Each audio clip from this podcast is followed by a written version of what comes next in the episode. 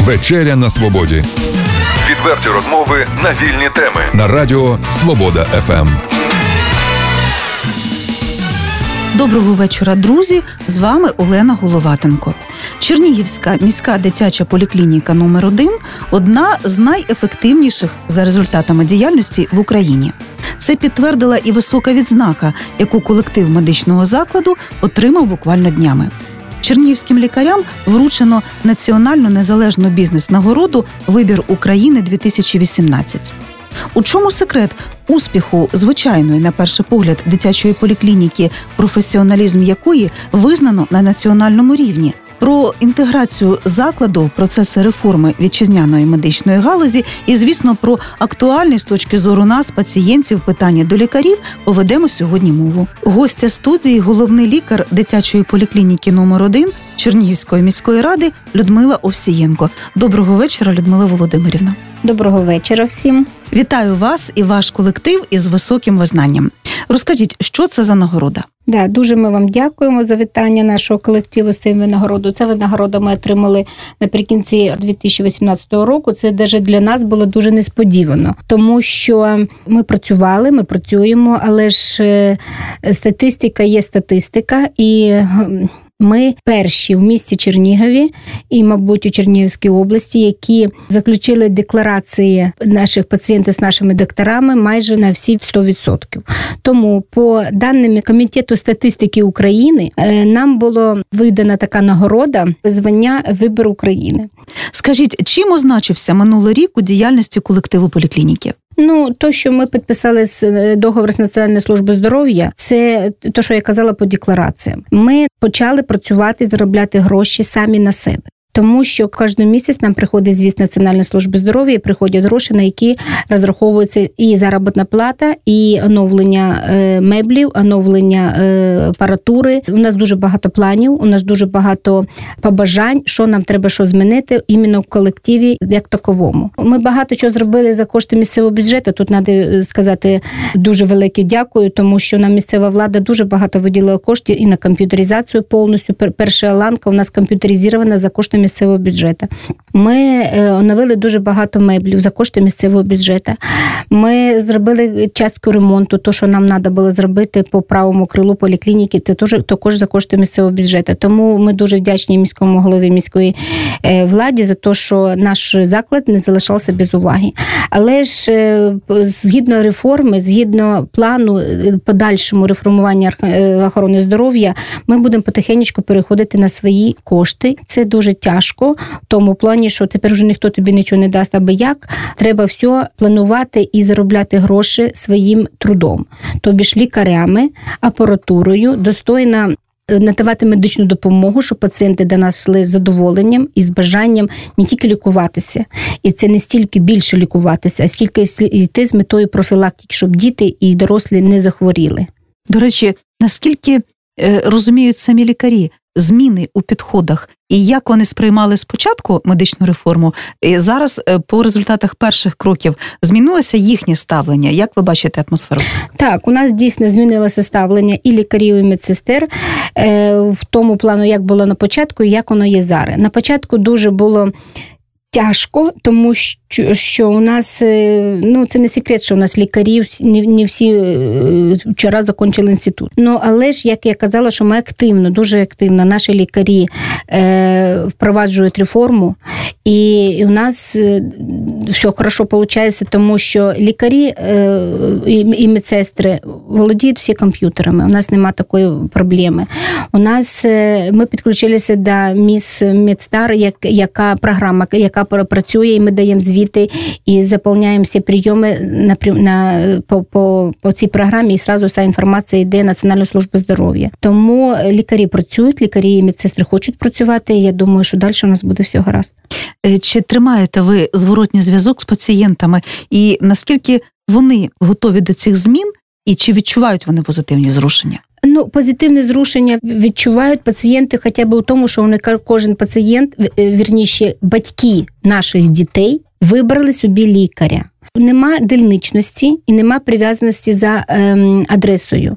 Кожен батько і мати е, вибрали того лікаря, якого вони собі захотіли. І у нас вже майже 100%, ну 99,9% того населення, яке до нас приписано по нашому територіальному і не по територіальному принципу, да, пішли до того, до кого вони хотіли. У нас зараз багато, і не не тільки в нашому закладі, а у других теж закладах є проблема з викликами. Але ж виклики всі обговорюються зі своїм лікарем. Батьки напрямую дзвонять до лікаря і вирішують, чи лікар до нього їде, чи не до лікаря. У нас таких поки скарг, щоб сильних такі у нас не було скарг, що лікар чогось не приїхав. Е, е, ну але ж є такі моменти, які лікар каже, збити температуру і приїжджайте до мене. Батьки ображаються, ну це не завжди правильно і зі сторони батьків, і зі сторони лікаря. Ми на нарадах це все обсуждаємо, тому що буває таке, що маленька дитина, і ми раджимо лікарю все таки поїхати до дитини, подивитися її. Е, і Якщо дитина вже доросла і температура невисока, то також батькам треба розуміти, що у лікаря 5 годин прийому, що можна зранку дати йому таблетку жаропоніжаючу і приїхати там до обіду або після обіду приїхати до лікаря.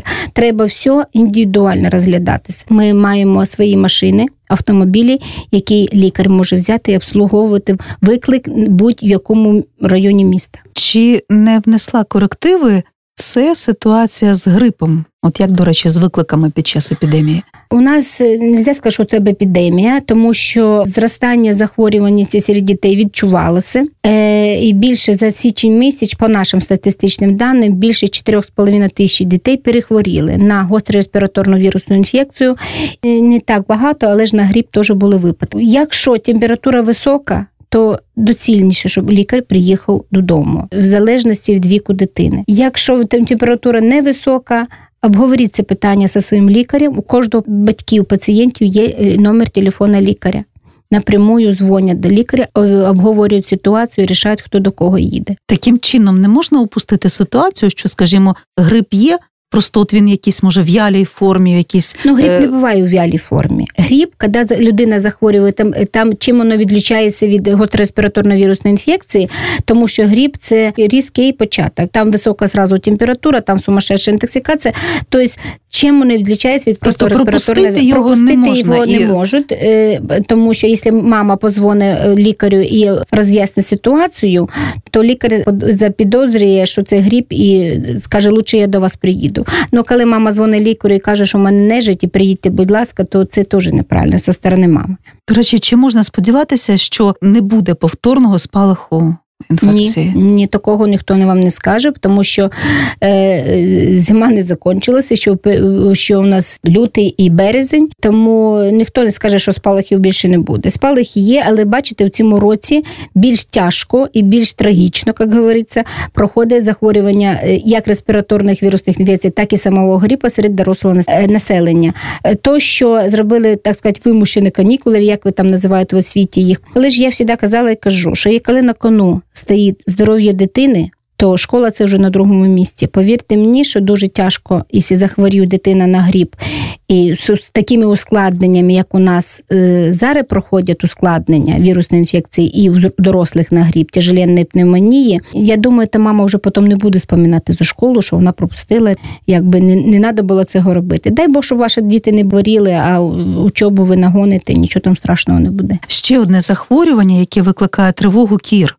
Яка ситуація у Чернігові і чи дослухаються батьки до порад педіатрів щодо вакцинації дітей від цього небезпечного захворювання? По Україні кору дуже багато, але в Чернігові у нас ця ситуація більш-менш стабільна, тому що наші лікарі-педіатри в місті е, працюють дуже відповідально і дуже свідомо. З кожним з батьків пояснюється і роз'яснюється ситуацію з кору. Тому у нас колективний імунітет це мається на увазі кількість охоплених дітей в цілому. У нас досить високий. Тому у нас поки що на сьогоднішній день у нас, слава Богу, нема нікого спалуху. Якщо у нас є поодинокі випадки, вони у нас є. Навіть е, у січні захворіло троє дітей з одної сім'ї. Це діти тільки не щеплені, діти, які приїхали з на Западній Україні. От у них там був контакт, вони приїхали, вони не мали всі троє дітей, не мали вакцинації проти кори, і вони всі троє захворіли. Тим часом, е, коли Батькам вже об'ясняється, ну часом не, не дослухалися до свого лікаря. Ну як вже дослухалися, то вже пізно, бо діти заболіли, захворіли і переболіли тайкорію. До речі, як взагалі ситуація з вакцинацією? Е, Ваша поліклініка теж відслідковує? Да, звісно. У нас 93 від- дитячого населення, які щеплені від кору. Е, вакцина називається вона КПК в народі її називають, да, корь краснуха паратит. Виробництва Франція, Пріорікс. Е, вакцина якісна, хорошо переноситься. І саме головне те, що у нас є достатня кількість вакцини для проведення щеплення дітям всіх вікових груп. Людмила Володимирівна, е, рік впевнено крокує. Які плани на нього і сподівання ви покладаєте? Яких кроків в реалізації реформи слід очікувати найближчим часом? Ну, е, 2019 рік тільки тільки почався. У нас дійсно багато планів. Ми багато чого хочемо зробити в закладі. Ми продовжуємо запрошувати батьків, які ще будь-яких причин не вибрали собі лікаря. Е, Запрошуємо приходити до нас, вибирати наших лікарів і підписати з ним декларації. Згідно е, інформації МОЗ, е, звертатися е, без декларації до лікаря можна буде до 1 липня. І до 1 липня ми раджимо всім вибрати лікаря, тому що з 1 липня будуть зміни щодо ем, обслуговування дітей в поліклініках. Також ми чекаємо зміни в реформуванні вторинної лан- ланки. Е, ну, дуже хочемо, щоб вийшло, щоб у нас, як у нас е, девіз нашого закладу, кращі серед кращих. У нас всі кращі заклади міста, але наш заклад дуже бути кращий серед кращих. У нас багато планів, плані закінчення реформування первинної ланки. Нам треба ще закінчити ремонт, нам треба ще дооснастити те, що ми ще не успіли дооснастити у 2018 році. Нам треба досучаснити всю первинну ланку, щоб вона була сучасна, щоб вона була красива, щоб вона була удобна для пацієнтів, для батьків. Ми зараз підключили програму. У нас дуже багато батьків бажають, щоб у нас була е, запис онлайн. Ми це будемо робити. От буквально на днях ми будемо підключати до записі онлайн, щоб не було в нас ніяких черг під кабінетами. Ми ще не успіваємо все це зробити буквально за місяць-два. Ми сподіваємося, що ми все зробимо. У нас буде сучасний заклад з сучасними лікарями і з сучасним підходом до лікування наших дітей. Нагадаю слухачам, гостею вечері на свободі була головний лікар дитячої поліклініки номер 1 Чернігівської міської ради Людмила Овсієнко. Дякую, що завітали до нас Будь на ласка. розмову. А слухачам скажу: дослухайтеся до лікарів, не хворійте і бережіть своїх дітей. Здоров'я вам і вашим дітям. Відверті розмови на вільні теми у програмі Вечеря на свободі Тричі на тиждень у понеділок, середу і п'ятницю о 18.00. на радіо Свобода ФМ.